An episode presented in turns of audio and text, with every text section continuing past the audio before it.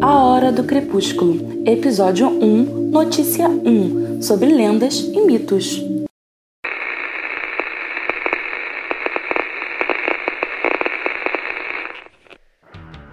Oi, oi, a gente já tá no ar? Ainda, mas tamo online, pô. Boa tarde, pessoal. São 17 horas e 56 minutos no Rio de Janeiro e o pôr do sol está previsto para durar 8 minutos e 43 segundos hoje. Então sejam bem-vindos à Hora do Crepúsculo. Aqueles que nos conhecem já sabem, mas se você, lenda do folclore brasileiro, caiu de paraquedas sem saber de nada, vem com a gente que a gente explica como funciona.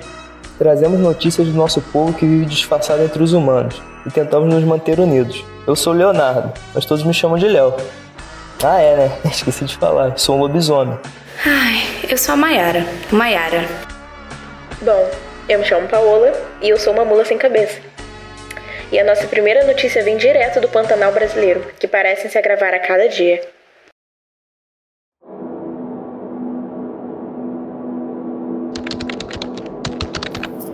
Ed, como está a situação? Sintonizado. Tudo quase perfeito para agir. Olha, pessoal, eles colocaram a Alexandrita no lugar dela. Larga esse binóculo, fada preguiçosa. Ajuda a gente aqui. Boring. Voa e leva essa antena para próximo do sol. Por que você não vai? Você voa também, não? Você está de sacanagem com a minha cara? Tá mandando um vampiro voar com a antena para perto do sol? Eu vou virar pó. Tá achando que eu brilho?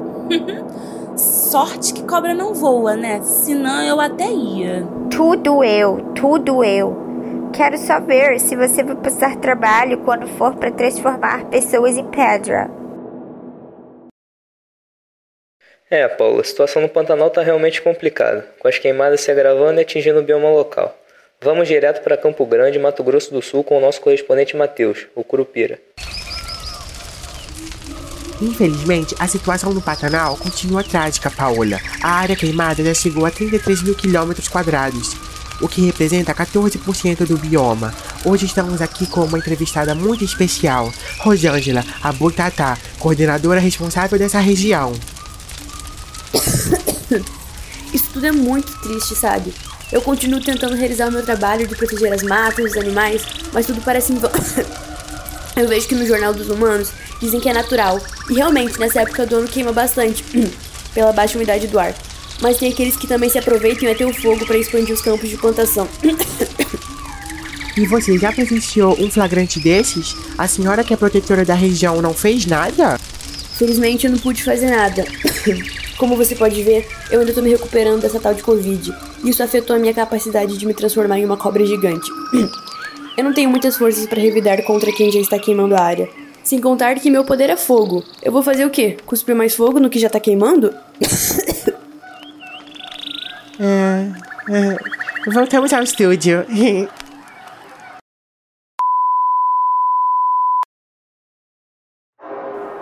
Foi? Eu tô assando nesse sol. Foi.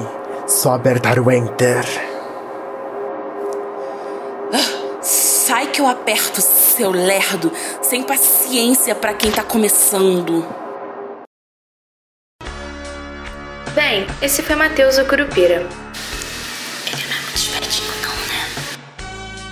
Você sabe que a gente ainda tá no ar. E pôr a mão na frente do microfone não serve pra nada, né? Parece que alguém é muito esperto aqui também, né, cérebro de peixe? Escuta Que isso, meu Deus? Acho que a gente tá sendo interceptado isso não é bom.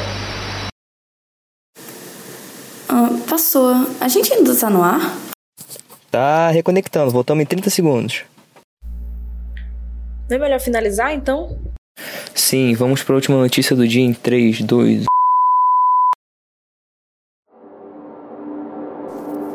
É sério que foi tudo isso pra essa interferenciazinha? Não gostou da minha interferência? Faz melhor, medusa de Araque. Very good. Assando minhas asas pra isso. Thank you, Ed. Já chega. Vamos partir para algo mais direto. Ah, pronto. A madame está brava. E para finalizar a hora do crepúsculo de hoje, um breve relatório do problema de água que o Rio de Janeiro sofreu no início de 2020. De acordo com a última análise, a substância química geosmina não foi a causa do gosto e cor estranhas na água que abastece a população da cidade do Rio.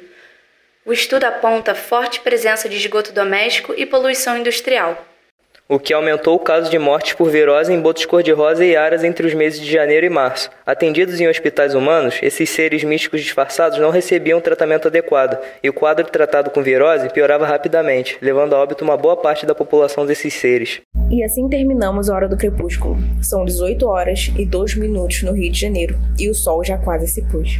Tenha um bom início de noite de quarta-feira, onde quer que vocês estejam nos ouvindo. Amanhã, o pôr do sol está previsto para mais tarde, às 18 horas e 1 minuto. Não esqueçam de sintonizar na hora do crepúsculo.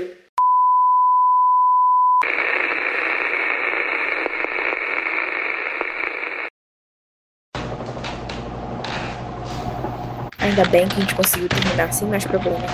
Mas o que será que foi isso que aconteceu hoje? Ah, acho que nada não. Deve ter sido algum problema pela rádio ser pirata. A Alexandrita do Crepúsculo tá normal. Será que coisas sobrenaturais podem, sei lá, interferir? Sei lá, mas veio e passou, tá suave. Vocês são muito relaxados. Se fosse um pouco mais sérios, iríamos conseguir entregar algo bem mais profissional. Ai, mal virou mula sem cabeça e já chegou no folclore dando coice. Suave, Lola, você tem que aprender a seguir o flow. Seguir o quê? O flow, o ritmo, ficar de boas. Não pode ficar perdendo a cabeça por nada. Essa aí foi sacanagem, pô. Vocês sabem que isso não tem graça, né? Na real, achei bem engraçado sim. Queria ver se vocês fossem tratados como não sendo folclore e nem humanos se iam gostar disso também. Ai, tá, tá. Desculpa, Lola. A gente exagerou, tá? Suave? É, suave. Então, quem vai ficar com essa pedra hoje à noite? Ah, hoje sou eu. Já tá guardando na bolsa. Tchau, Léo. Beijo, Lola.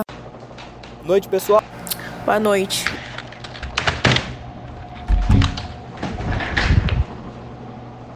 Episódio escrito por Aime Borba e Rodrigo Abranches.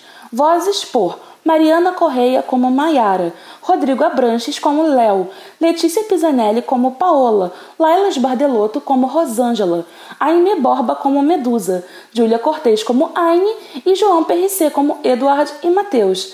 Edição por Gabriel Broto.